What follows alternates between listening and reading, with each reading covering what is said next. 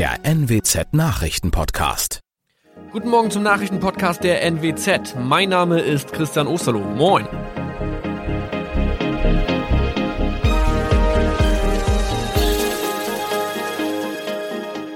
Und das sind unsere regionalen Nachrichten am Morgen.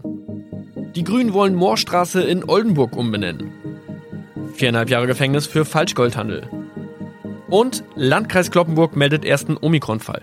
Der Name Moorstraße könnte laut den Oldenburger Grünen rassistisch aufgefasst werden. Deshalb fordern diese eine Umbenennung.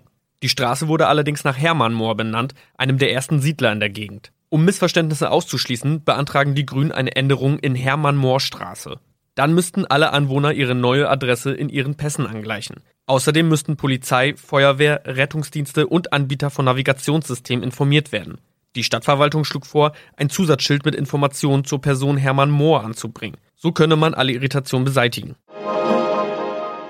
Tobias G. musste wegen dem Verkauf von Falschgold am Mittwoch vor das Landgericht Oldenburg. Nachdem der Schortenser bereits im Mai zu einer Freiheitsstrafe von mehr als drei Jahren in Jever verurteilt wurde, betrieb er seinen Handel auf eBay Kleinanzeigen weiter. Das wog bei der Verhandlung schwer auf. Der 27-Jährige schrieb in die Inseratsüberschrift das Wort plated, was so viel bedeutet wie überzogene und nur vergoldete Ware. Da im weiteren Anzeigentext aber die Rede von einem Reinheitsgrad war und die abgebildeten Goldbarren eine Seriennummer trugen, handelt es sich hierbei um eine Täuschung. Tobias G. wurde zu viereinhalb Jahren Haft verurteilt.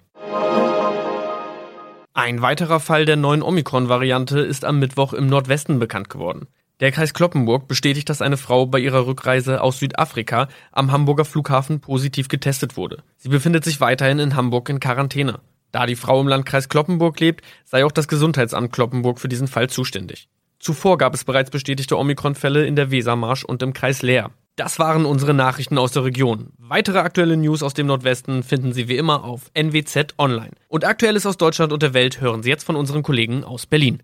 Vielen Dank und schönen guten Morgen. Ich bin Maja Däne und das sind heute unsere Themen aus Deutschland und der Welt. Osterruhe gekippt. Kanzlerin entschuldigt sich, will aber nicht die Vertrauensfrage stellen. Mögliche Reiseverbote. Bundesregierung erwägt Reisen in Urlaubsgebiete zu begrenzen. Und knapper Impfstoff. EU-Gipfel berät über einen Ausbau der Produktion und schnelleres Impfen. Die letzten Tage waren ja ein ziemlich heftiger Schlingerkurs. Zuerst verhängen Bund und Länder eine Lockdown-Verlängerung bis 18. April und eine fünftägige Osterruhe. Und dann kommt die überraschende Kehrtwende. Bundeskanzlerin Merkel kippt die Osterruhe und entschuldigt sich bei den Bürgerinnen und Bürgern. Dieser Fehler ist einzig und allein mein Fehler. Merkels Entscheidung hat vor allem erst einmal für Erleichterung gesorgt. Aber wie soll es jetzt weitergehen? Die Opposition hat die Kanzlerin aufgefordert, die Vertrauensfrage zu stellen und so zu prüfen, ob sie für ihre Politik überhaupt noch eine Mehrheit im Parlament hat. Das hat Merkel allerdings abgelehnt und heute steht sie gleich schon wieder im Bundestag, diesmal um eine Regierungserklärung abzugeben. Meine Kollegin Jasmin Becker lotst uns mal durch die aktuellen Entwicklungen. Jasmin, was für ein Hin und Her. Wie hat denn die Politik in Berlin auf Merkels Kehrtwende reagiert? Es gibt einige Politiker, wie zum Beispiel FDP-Chef Lindner oder Grünen-Fraktionschefin Göring-Eckardt, die der Kanzlerin erstmal Respekt zollen. Respekt dafür, dass sie sich in aller Öffentlichkeit entschuldigt und den Fehler auf sich bezieht. Auch Linksfraktionschef Bartsch sieht das so, fordert aber Kanzlerin Merkel trotzdem auf, im Bundestag die Vertrauensfrage zu stellen. Und wie geht es jetzt weiter? Das ist wohl die alles entscheidende Frage. Der Beschluss von Montag stehe trotzdem, sagt Merkel, auch ohne die Osterruhe. Mit der Notbremse, mit der Möglichkeit von regional zu entscheidenden Ausgangsbegrenzungen und Kontaktbeschränkungen, mit dem Ausbau des Testens, natürlich auch mit der immer weiter verstärkenden Impfkampagne. Der Opposition reicht das nicht. Sie fordert eine weitere klare Ansage, wie die dritte Welle zu stoppen sei. Wie kommt denn die Entscheidung beim Handel und bei anderen betroffenen Branchen an? Viele begrüßen die Entscheidung, vor allem die, die davon betroffen waren. Der Handwerksverband ZDH zum Beispiel meint, die Bundeskanzlerin verdiene großen Respekt. Der Handelsverband Deutschland meint, das hier sei ein Signal der Vernunft. Immerhin würde man so einen zu großen Kundenandrang vermeiden. Und der Beamtenbund DBB findet, das sei ein vernünftiges Handeln. Die Osterruhe hätte nur weiteres Chaos produziert. Wobei das ja nun eh erstmal perfekt ist. Tja, dann hoffen wir mal auf mehr Klarheit in den kommenden Tagen. Bis Ostern ist ja noch ein bisschen Zeit. Dankeschön, Jasmin. Die Osterruhe ist also gekippt, aber andere Corona-Einschränkungen gelten ja trotzdem und werden teilweise auch verschärft. Insbesondere Urlaubsreisen sollen reduziert oder noch besser gleich ganz gestrichen werden. Die Bundesregierung prüft jetzt, ob Reisen in beliebte Urlaubsgebiete im Ausland möglicherweise verboten werden können.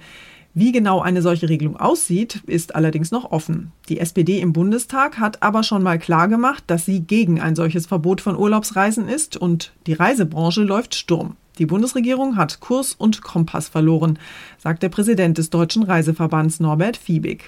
Die Bundesregierung versucht alles, um Reisen in Pandemiezeiten so umständlich und unangenehm wie möglich zu gestalten, denn die Sorge ist groß, dass sich das Virus bei zu vielen Urlaubern wieder schneller ausbreitet. Manche stört das nur wenig, der Run etwa auf die deutsche Lieblingsinsel Mallorca ist ungebrochen. Die Buchungen schießen dort in die Höhe. Die Reisebranche übt naturgemäß Kritik an der Ankündigung der Bundesregierung, zu prüfen, ob Reisen in beliebte Urlaubsgebiete im Ausland unterbunden werden können.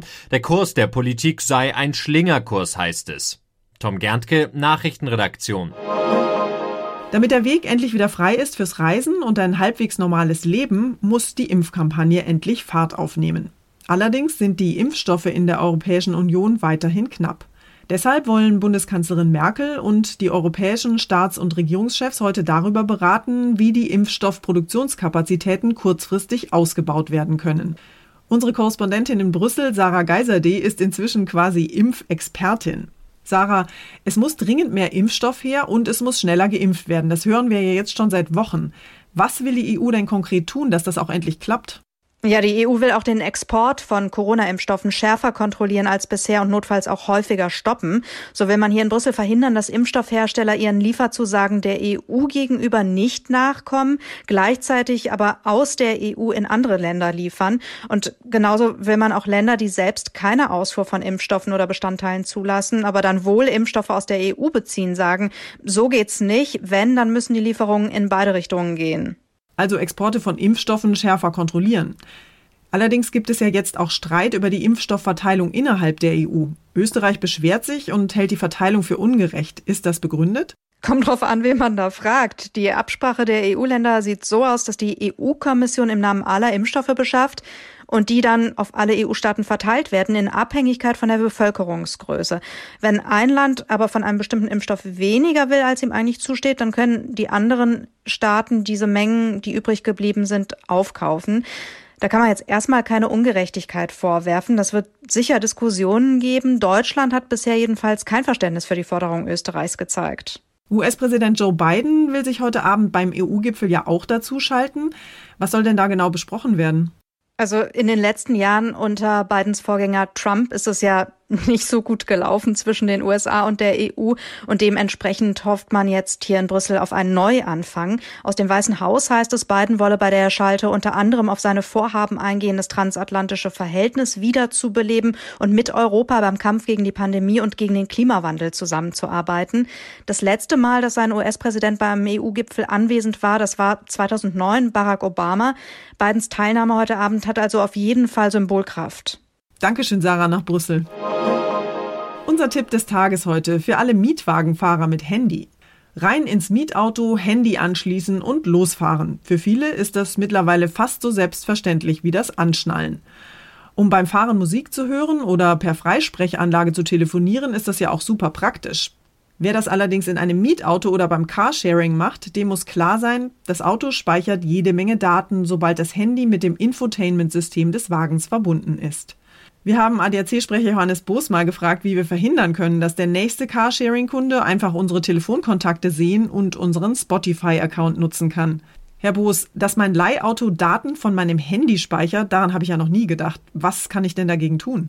Wer mit dem Mietwagen oder einem Carsharing-Auto unterwegs ist, sollte zusehen, dass vor der Rückgabe des Fahrzeugs persönliche Daten gelöscht werden. Und zwar Daten, die aus dem Smartphone ins System des Autos übertragen werden, zum Beispiel Telefonbuch, Kontakte und ähnliches. Diese Daten werden nämlich nicht automatisch gelöscht. Neben Telefonbuchkontakten geht es um persönliche Ziele im Navigationssystem oder den Zugang zum Konto des Musikstreamings. Wie kann ich meine Daten denn löschen? Es gibt die Funktion Smartphone entkoppeln. Damit wird aber nur die reine Verbindung zwischen Auto und Smartphone getrennt. Daten wie die letzten Ziele im Navigationsgerät bleiben aber gespeichert. Wer Mietautos und Carsharing nutzt, sollte das Infotainment-System des Fahrzeugs daher auf Werkseinstellungen zurücksetzen. Je nach genutztem Modell muss man dabei aber tief in die Fahrzeugeinstellungen vordringen, um diese Funktion zu finden.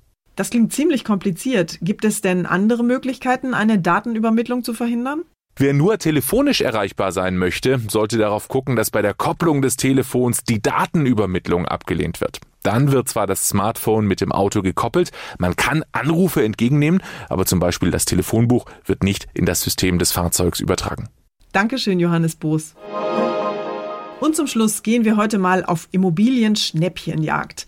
Wie wäre es zum Beispiel mit einem idyllischen Waldgrundstück an der Mecklenburgischen Seenplatte, komplett mit SED-Führungsbunker? Die von Bäumen überwucherte Schutzanlage mit Dekontaminationsschleuse liegt sogar in einem Naturschutzgebiet, gerade mal 100 Kilometer nördlich von Berlin.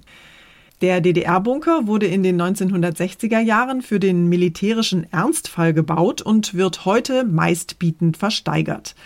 Das Mindestgebot für die Bunkeranlage plus 5000 Quadratmeter Wald drumherum liegt bei 7000 Euro. Das ist ein echtes Schnäppchen. Stacheldrahtzaun inklusive. Neben dem SED-Führungsbunker steht auch noch eine andere Immobilie aus der historischen Mottenkiste zum Verkauf, nämlich das Hauptgebäude des einzigen Fernsehgeräteherstellers der DDR, des RFT Stassfurt in Sachsen-Anhalt. Das war's von mir für heute. Ich bin Maja Däne und wünsche Ihnen allen einen entspannten Tag. Tschüss und bis morgen.